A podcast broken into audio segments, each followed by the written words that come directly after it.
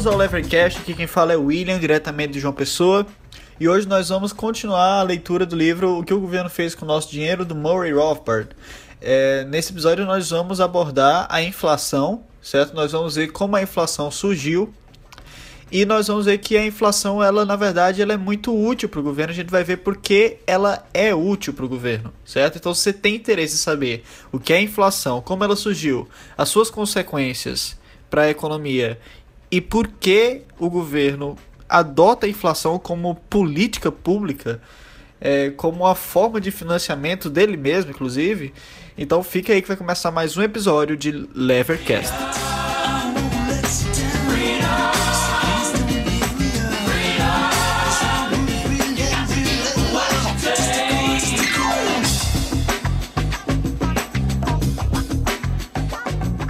Bom, nos episódios passados, né, eu disse várias vezes que o dinheiro é só mais um tipo de commodity, certo? É só mais um tipo de mercadoria. E ele é, tá? Mas é preciso que a gente veja uma pequena diferença que há entre o, di o dinheiro e, os, e as outras mercadorias, certo? Então, como a gente viu no episódio passado, se a gente está numa economia de escambo ou, ou uma troca direta, né? E a margarina ela começa a faltar, isso vai aumentar a utilidade marginal da margarina, o que vai acabar pedindo que outros produtos sejam trocados pela margarina em uma quantidade maior. Certo? Ou seja, o preço da margarina, nesse caso, aumentou. Como eu falei no último episódio, quem não quer margarina não vai sentir essa mudança no preço, mas quem quer margarina vai sentir essa mudança de forma muito forte.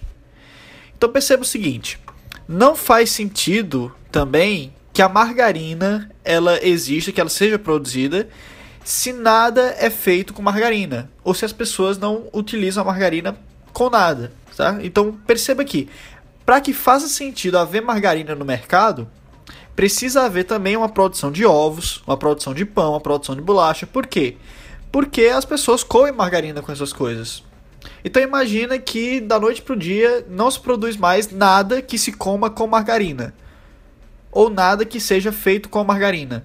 Não faz mais sentido produzir margarina então. Certo? Então, é, a margarina, né, ela, pra, ela só faz sentido ela ser produzida se ela é utilizada para alguma coisa. Mas mesmo assim, perceba que a margarina ela não depende de toda a indústria para que ela é, seja produzida. Por exemplo, a produção de margarina, né, ela é completamente indiferente ao fato de mais alfinetes serem produzidos ao fato de mais carros estarem sendo produzidos.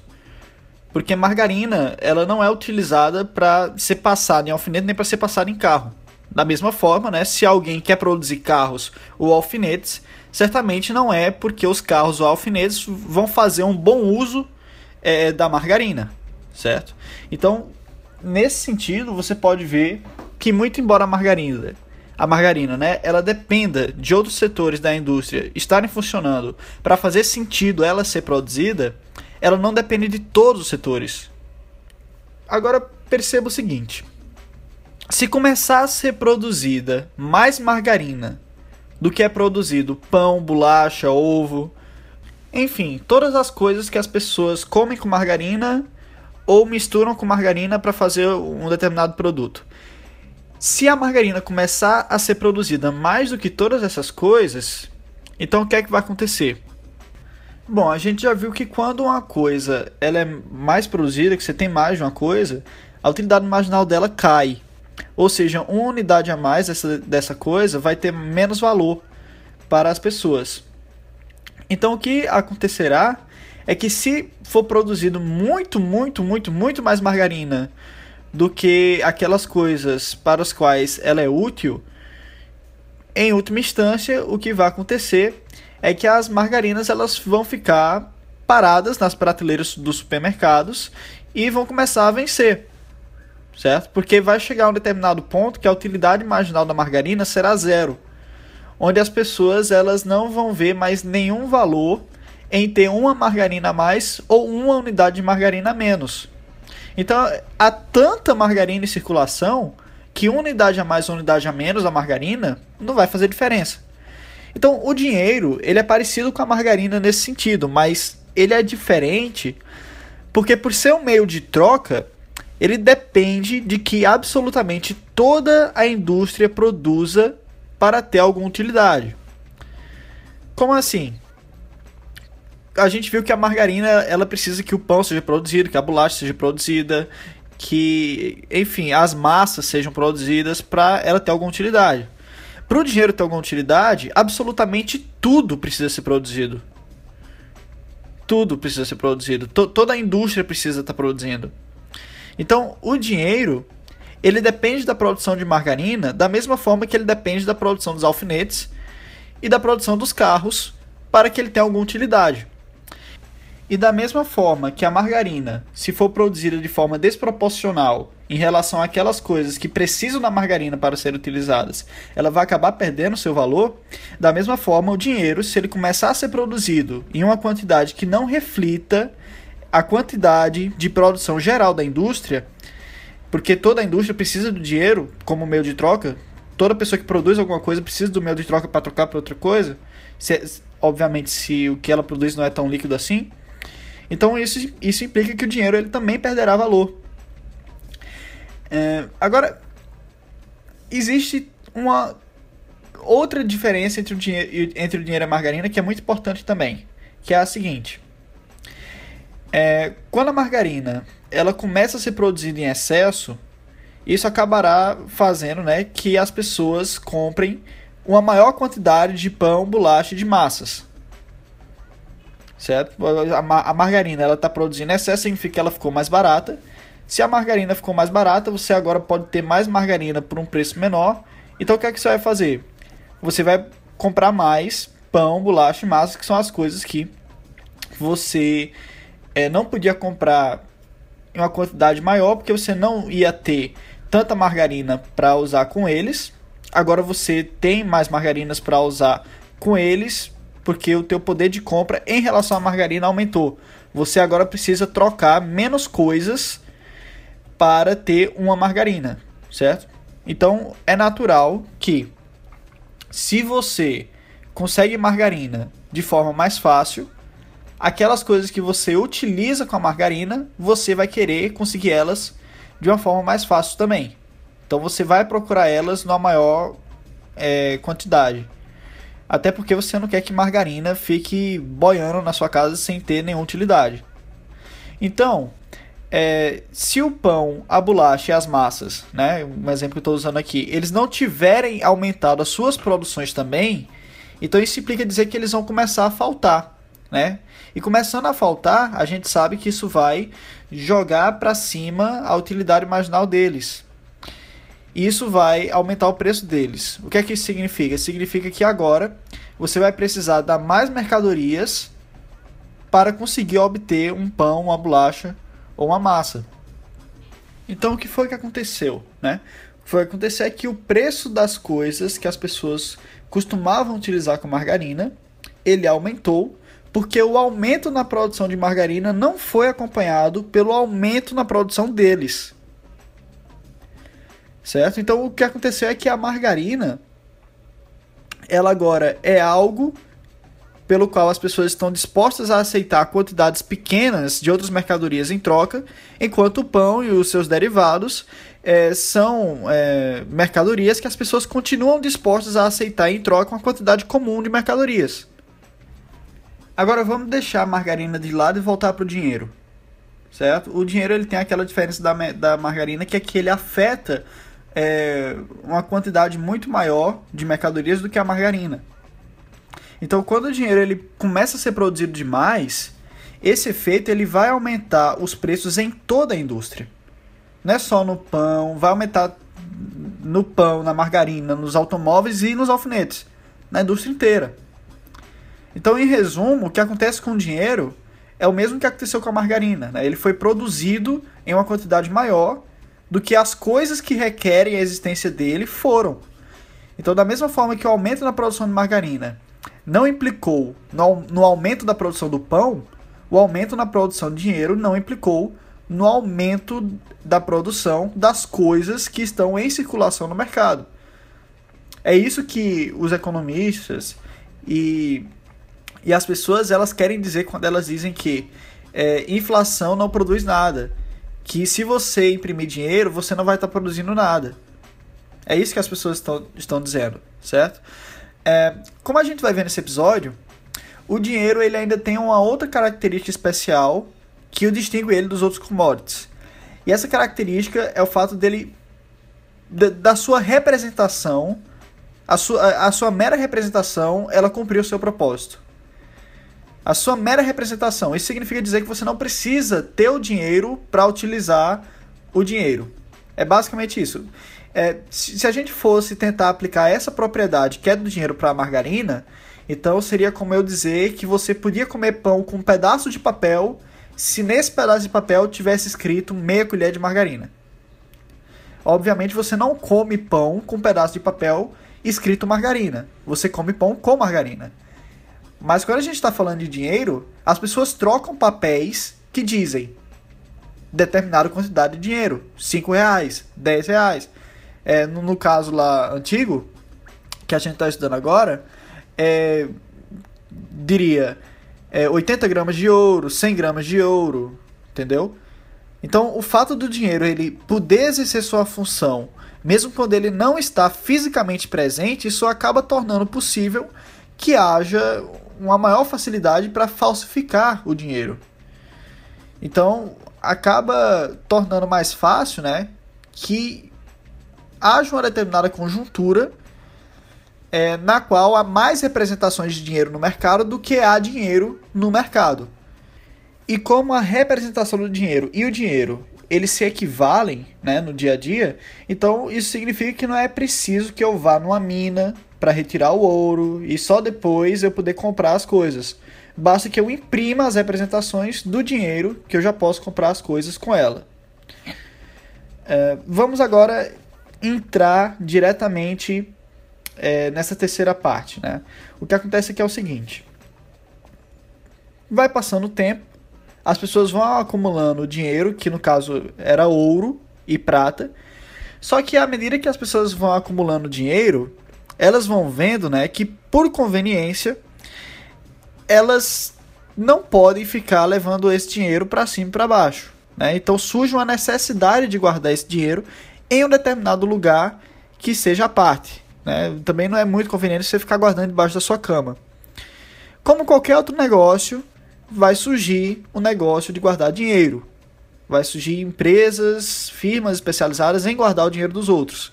E essas firmas, elas vão lucrar através de alguma taxa que, que elas cobrem em troca dessa manutenção do espaço físico e tal, e também dos serviços que elas prestem. Elas podem prestar serviços variados, né? Elas podem, por exemplo, é, ser mais rápidas em fazer transações, elas podem ser mais rápidas em pegar o seu dinheiro, enfim, pode ter várias, várias coisas que essas empresas elas podem fazer para se diferenciarem umas das outras. E elas podem, por exemplo, aceitar dois tipos de dinheiro diferente, moeda e pra, é, ouro e prata, enquanto outras podem aceitar apenas ouro.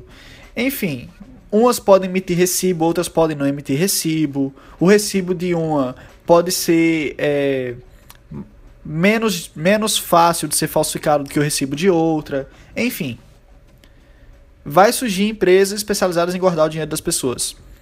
Então as pessoas, né, elas também acham muito conveniente, principalmente quando se trata de transações de, de grandes quantias, fazer comércio com ouro e prata, porque se você tem muito dinheiro, se é uma pessoa rica, acaba ficando muito pesado.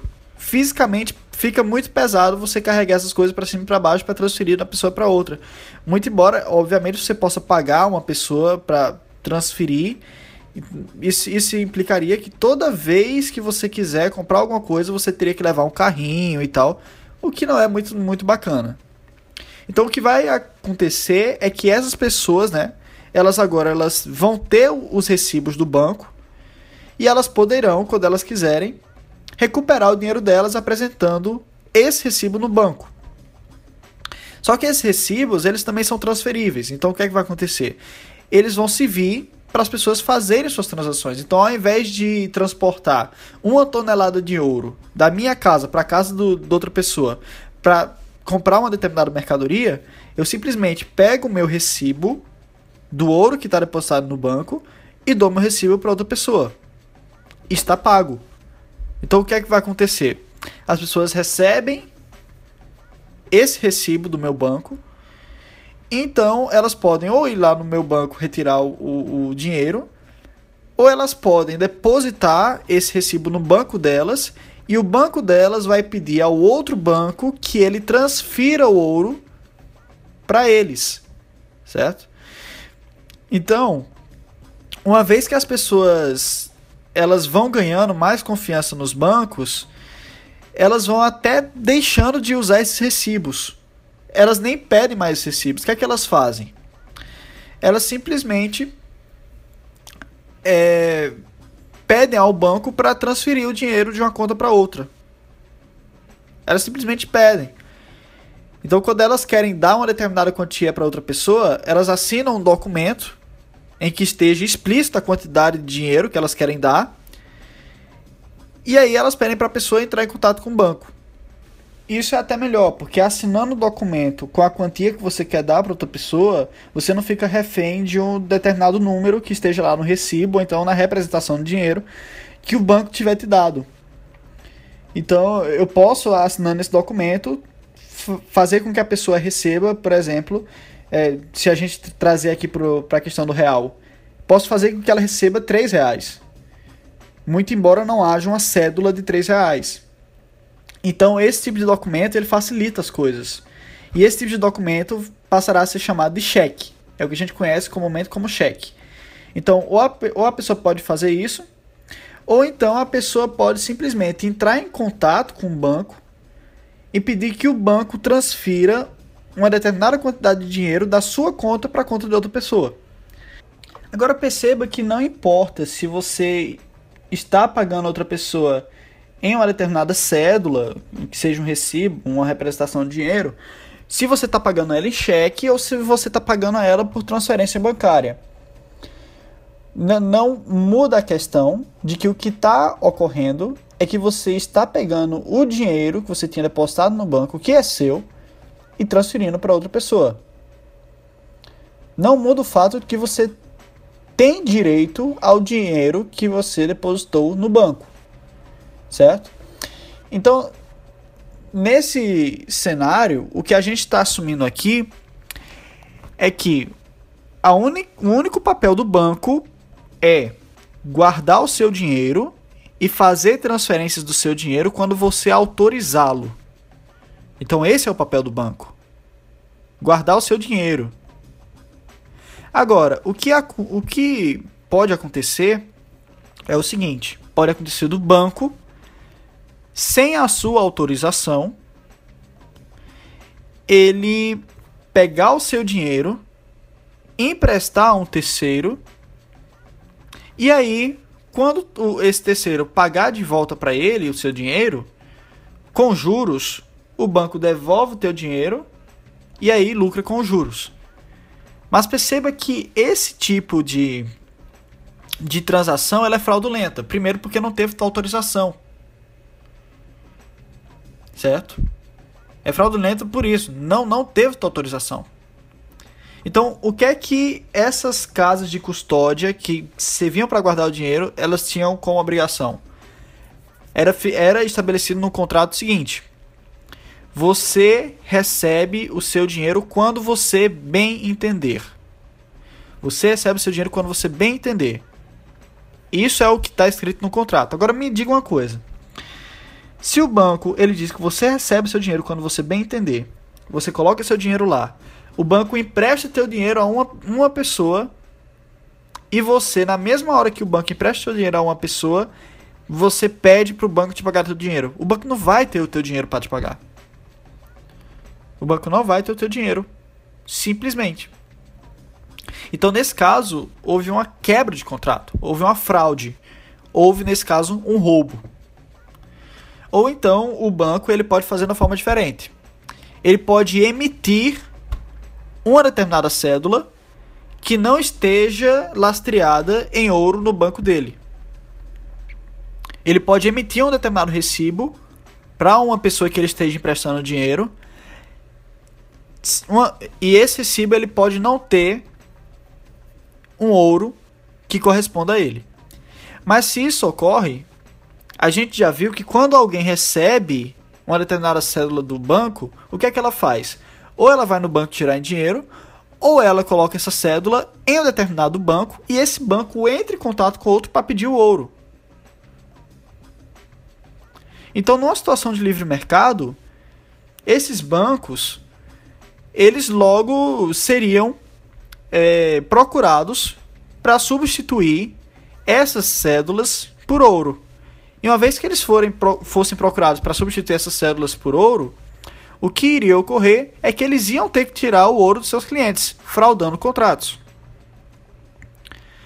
Então, quando o, os bancos eles começam a emitir determinados papéis que não encontram lastro em dinheiro que está depositado neles, o que eles estão fazendo é o que a gente chama de sistema de reserva fracionada.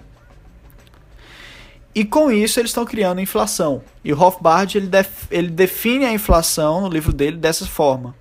Inflação é, abre aspas, qualquer aumento na oferta de dinheiro na economia não consistindo de um aumento no estoque de dinheiro.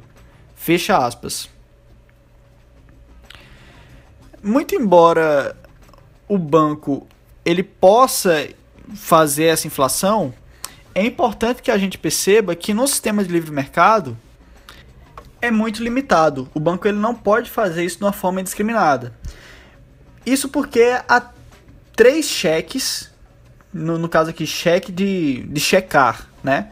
Há três impedimentos que impedem os bancos de fazer de forma indiscriminada esse tipo de coisa. E esses três impedimentos são os seguintes: primeiro, ele não é o único banco, e por não ser o único banco, é, haverão outros bancos sempre pedindo ouro a ele. Segundo, a sua clientela é limitada, e por sua clientela ser limitada, há um limite é, do, do, quanto ele pode fazer esse tipo de operação sem correr risco de, de ficar insolvente, porque a partir do momento que você vai é, a partir do momento que você vai emprestando dinheiro que você não tem, você vai correndo mais risco das pessoas é, quando elas sacarem, quando elas pedirem para sacar o dinheiro delas, você não ter o dinheiro para dar para elas. Então, por, pela clientela ser limitada, isso aumenta o risco de você ficar insolvente com seus clientes. E terceiro, o fato de que as pessoas elas têm confianças diferentes a depender do banco certo? Então, se, se as pessoas começarem a ver que você está lucrando excessivamente, elas vão naturalmente desconfiar que você está fazendo operações ilícitas com o dinheiro delas. Isso vai provocar uma corrida aos bancos. Então você não pode, sendo um banqueiro, ficar lucrando muito, porque se você começa a lucrar demais, é, de, se você não é um grande banco, se não tem muitas pessoas depositando lá no teu banco, as pessoas vão naturalmente achar que você que o dinheiro delas é, está nesse processo de ser emprestado. Isso vai fazer com que elas corram ao banco para tirar o dinheiro, e uma vez que elas correm ao banco para tirar o dinheiro, o banco só resta ele declarar falência, porque ele não vai ter é, dinheiro para pagar essas pessoas. Não a todas, né? Então, no caso, o ideal que seria é que esses banqueiros que fazem essas operações que não são autorizadas em contrato, eles fossem presos. Então perceba, esses três impedimentos. Esses três impedimentos. É, se um banco ele começa a emitir papel que não está lastreado em ouro indiscriminadamente, e ele faz isso quando há muitos bancos concorrendo com ele, então os outros bancos eles não vão querer tardar sem o ouro, eles irão pedir rapidamente o ouro a ele. Se ele possui poucos clientes, então mais rápido ele vai ter que parar de fazer isso, já que as chances dos clientes quererem tirar os seus ouros é maior. E se seus clientes desconfiarem que seus ouros não estão sendo preservados, verificando que o, banqueiro está lucrando demais, o banco ele também não pode mais ficar lucrando dessa forma se ele não que, quiser causar uma corrida. Então, essa medida que o, que o banco faz de emprestar o que ele não tem, ou, ou de emprestar um dinheiro que era para estar tá guardado, isso é fraude, isso é roubo, tá? Da mesma forma, também há uma grande diferença entre um empréstimo inflacionário e um empréstimo não inflacionário. Qual a diferença? No empréstimo inflacionário, o banco ele empresta algo que ele não tem. Enquanto no empréstimo não inflacionário, é, só pode haver empréstimo se houver uma poupança garantindo ele. Ou seja, empréstimo inflacionário, você, o banco está emprestando algo que ele não tem. Empréstimo não inflacionário é aquele que o cliente do banco ele autoriza o banco a emprestar o que está guardado na sua conta. Então, há de se imaginar, uma vez que a gente viu tudo isso, que o governo ele deveria intervir para garantir que os contratos fossem honrados e que o governo ele punisse os bancos que fossem identificados fazendo esse tipo de esquema de reserva fracionada. Mas isso não ocorre. O que vai ocorrer é que o governo ele não só vai proteger os bancos, como ele vai tornar essas atividades partes integrantes de suas políticas. Agora, por que o governo vai fazer isso? Bom, para a gente entender melhor por, por que, que a inflação ela interessa aos governos, a gente precisa entender como os governos eles se financiam. Então, diferentemente dos empreendedores, né, o governo ele não precisa satisfazer as necessidades das pessoas para ele ser financiado. Então, a, a forma do financiamento do governo né, ela é a expropriação da renda dos outros e não a persuasão. O governo ele não precisa ficar fazendo marketing para você ser convencido a dar o seu dinheiro em troca de alguma coisa. O governo ele exige. E se você não pagar o imposto, você vai preso. Uh, então, assim, por mais que o governo ele não precise persuadir, não é interessante que o governo ele fique é, pegando o dinheiro das pessoas na cara dura, né? Porque as pessoas, muito embora elas não tenham opção, não tenham essa opção de não quererem financiar o governo, se o governo ele começa a cobrar e as pessoas começam a ver que, que, está, que isso está ficando abusivo, elas podem começar insurreições, podem fazer baderna, pode gerar instabilidade, o que não interessa ao governo. E obviamente também que se você está no sistema democrático e você quer implantar um imposto a mais, você perde suas chances de se, se reeleger. Então, não é interessante é, uma expropriação direta. Agora, a inflação ela permite também expropriar através de um mecanismo muito interessante, é, que é o mecanismo de você poder gastar enquanto o poder de compra está elevado e das pessoas em geral, quando elas forem gastar, o poder de compra ela, ele está reduzido. Então, a inflação ela é uma forma útil pela qual o governo ele pode, de forma efetiva, né, tributar as pessoas sem que as pessoas percebam. Como assim? Vamos lá. Uma vez que o governo ele se engaja na inflação e uma vez que ou ele é o primeiro a gastar o dinheiro falso ou as pessoas que ele escolheu são as primeiras, então ele não está sujeito às condições do aumento de preço no mercado. Por quê? Porque a inflação ainda não ocorreu. É a expansão da moeda quando começa a circular no mercado que vai causar inflação quando a moeda ainda não, não começou a circular, se você é o primeiro a usar, usar o dinheiro falso, você vai comprar pelos preços de antes, certo? Então os preços no, no mercado eles só começam a aumentar uma vez que o dinheiro falso começa a circular pelos diversos setores da economia. O que ocorre, então, é uma tributação escondida. Né? O governo ele se beneficia do elevado poder de compra do cenário pré-inflação, ele faz os seus gastos e a população em geral ela acaba pagando por esses gastos quando depois do dinheiro ele circular na economia, o poder de compra dessas pessoas diminui. Então, dos efeitos da inflação, né, dos efeitos danosos, aqui a gente está assumindo que só tem efeito danoso a inflação. O primeiro efeito é a redistribuição de renda. A redistribuição de renda dos últimos aos quais o dinheiro falso chegou para os primeiros que pegaram nesse dinheiro. Então, normalmente a inflação ela, ela afeta mais aqueles que possuem contratos de renda fixa, né, que costumam também ser os mais pobres na economia. O segundo efeito danoso da inflação é a dificuldade que ela coloca para o cálculo econômico empresarial. Então, é, se o empresário, para ele tomar uma determinada decisão, ele precisa olhar os preços no mercado. Então, se você tem uma inflação, o que vai acontecer é que alguns preços eles já vão estar afetados pela inflação, enquanto outros preços eles, eles não vão estar ainda. Então isso vai acabar gerando uma descoordenação, vai acabar gerando uma má leitura do mercado. E os preços eles vão passar uma mensagem distorcida para o empresário, que vai acabar tomando decisões empresariais equivocadas também. Um terceiro efeito danoso da inflação é que ela faz parecer que as empresas estão tendo um lucro que elas não estão tendo. E por quê? Bom, isso vai ocorrer porque os custos que as empresas elas arcam para iniciar seus processos produtivos, esses custos eles podem aumentar depois que a empresa incorreu neles. Então o que é que significa? Isso vai significar que as empresas que forem iniciar suas operações em um período após a inflação, elas vão ter um custo maior do que as empresas que iniciaram suas atividades no período antes da inflação. Então isso vai fazer com que o lucro e o prejuízo ele seja não apenas uma, uma resposta né, à satisfação do consumidor, mas vai fazer que o lucro e prejuízo ele seja influenciado pela, pela inflação. Então, uma vez que o e, e também tem outra, outra questão, né?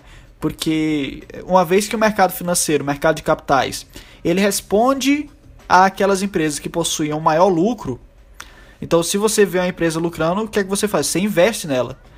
Porque se ela está lucrando, vai, vai voltar em dividendo para você. Agora, se esses lucros eles não são resultados dos consumidores sendo bem atendidos, mas sim é, da inflação, então o que vai acontecer é que os investimentos eles podem acabar correndo em direção das empresas menos produtivas, das empresas que agradam menos seus consumidores. E aquelas empresas que são mais produtivas, as, empresas que mais agradam os consumidores, elas podem não ser, podem não ter investimento canalizado nelas. Então, com esse sistema de lucros e prejuízos distorcidos, vai haver uma tendência de que a qualidade dos bens e serviços no mercado é, elas diminuam. Porque muito embora as empresas não estejam satisfazendo seus consumidores, elas estão recebendo um investimento é, massivo do mercado financeiro. E aquelas empresas que estão satisfazendo seus consumidores, além delas terem um custo maior agora por causa da inflação, justamente por causa desse custo inflacionário, elas não estão recebendo investimento para continuar no mercado. Uh, a inflação ela também estimula né, a criação de dívidas e desestimula a criação de poupança. Por quê? Se você está no período inflacionário, então perceba que se você pede um empréstimo hoje para pagar amanhã, em termos reais, em termos do que a pessoa pode comprar, é, você vai estar podendo comprar mais hoje do que amanhã, não é isso? Então o que é que vai acontecer? Você pega emprestado quando há um alto poder de compra e paga quando há um poder de compra baixo. A depender do tamanho da inflação, né, pode ocorrer que a pessoa, em termos reais, ao invés de pagar para receber emprestado, ela seja paga para pegar emprestado. Isso é muito simples. Então, por exemplo, vamos supor que é, eu pego emprestado para comprar um carro. E aí, eu devolvo à pessoa o que eu peguei emprestado depois com um juro e a quantidade que eu devolvo dá para a pessoa comprar uma moto, mas não um carro. Então esse foi, isso é uma, um cenário onde em termos reais eu estou sendo pago para pegar emprestado dinheiro, certo? Uh, existe também uma outra consequência que é quando o dinheiro ele entra em circulação, não diretamente, mas através de empréstimo para empresas. Então, o que acontece quando o dinheiro ele entra como empréstimo para empresas? Acontece um fenômeno, né, que é muito importante para a teoria austríaca, que é o fenômeno dos ciclos empresariais. Eu comecei uma série no Levercast voltada para explicar passo a passo como ocorre isso. Eu ainda não terminei essa série, mas vou dar um spoiler aqui do que acontece. Então, quando ocorre uma expansão creditícia com dinheiro de, com dinheiro de verdade, é, isso só pode se dar através de um aumento na poupança, como a gente já viu anteriormente. As pessoas estão colocando mais dinheiro nos bancos, estão autorizando os bancos a emprestar o dinheiro delas e por isso está havendo uma expansão de crédito. Agora, quando isso ocorre com dinheiro falso, isso está ocorrendo através de fraude. Agora perceba o seguinte: o que as pessoas não estão poupando, elas estão gastando. O que significa, então, quando você passa ao mercado que há mais crédito do que, a, do que realmente existe de poupança? O que significa é que você está dizendo ao mercado que as pessoas elas estão consumindo menos do que elas estão, ou se você preferir, que elas estão investindo mais do que elas realmente estão. Então, é aquela coisa, eu não estou autorizando o banco a pegar dinheiro meu para empréstimo. E vamos dizer o seguinte, vamos dizer que eu ganho 10 reais, eu coloco 5 reais no banco para empréstimo e os outros 5 eu gasto comigo. Quando o banco ele empresta um dinheiro que ele não tem, junto com o que eu coloquei lá para ele emprestar, vamos supor que o banco, que eu sou o único cliente do banco. Então, no caso, com o meu empréstimo, ele poderia emprestar 5. Mas vamos supor que ele empreste 7. Vamos supor que ele empreste 7. O que é que isso significa? O banco ele está passando para o mercado que eu estou consumindo menos do que eu realmente estou. Ou então ele está, de outra forma, é outro lado da moeda, ele está passando para o mercado que eu estou investindo, que eu estou poupando mais do que eu realmente estou.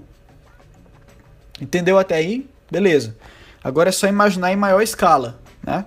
O que ocorre então quando você tem isso em grande escala, a nível governamental, é que os empresários eles pegam esse dinheiro emprestado, eles investem esse dinheiro em, em suas produções e quando esse dinheiro ele flui, ele flui para a renda das pessoas, seja em forma de lucro, de juros ou de aluguéis, o que vai acontecer é que essas pessoas, ao invés de investirem o mesmo, é, a, a, mesma em, em proporção igual ou em proporção similar ao que foi a, a expansão creditícia, elas retornam aos seus gastos normais.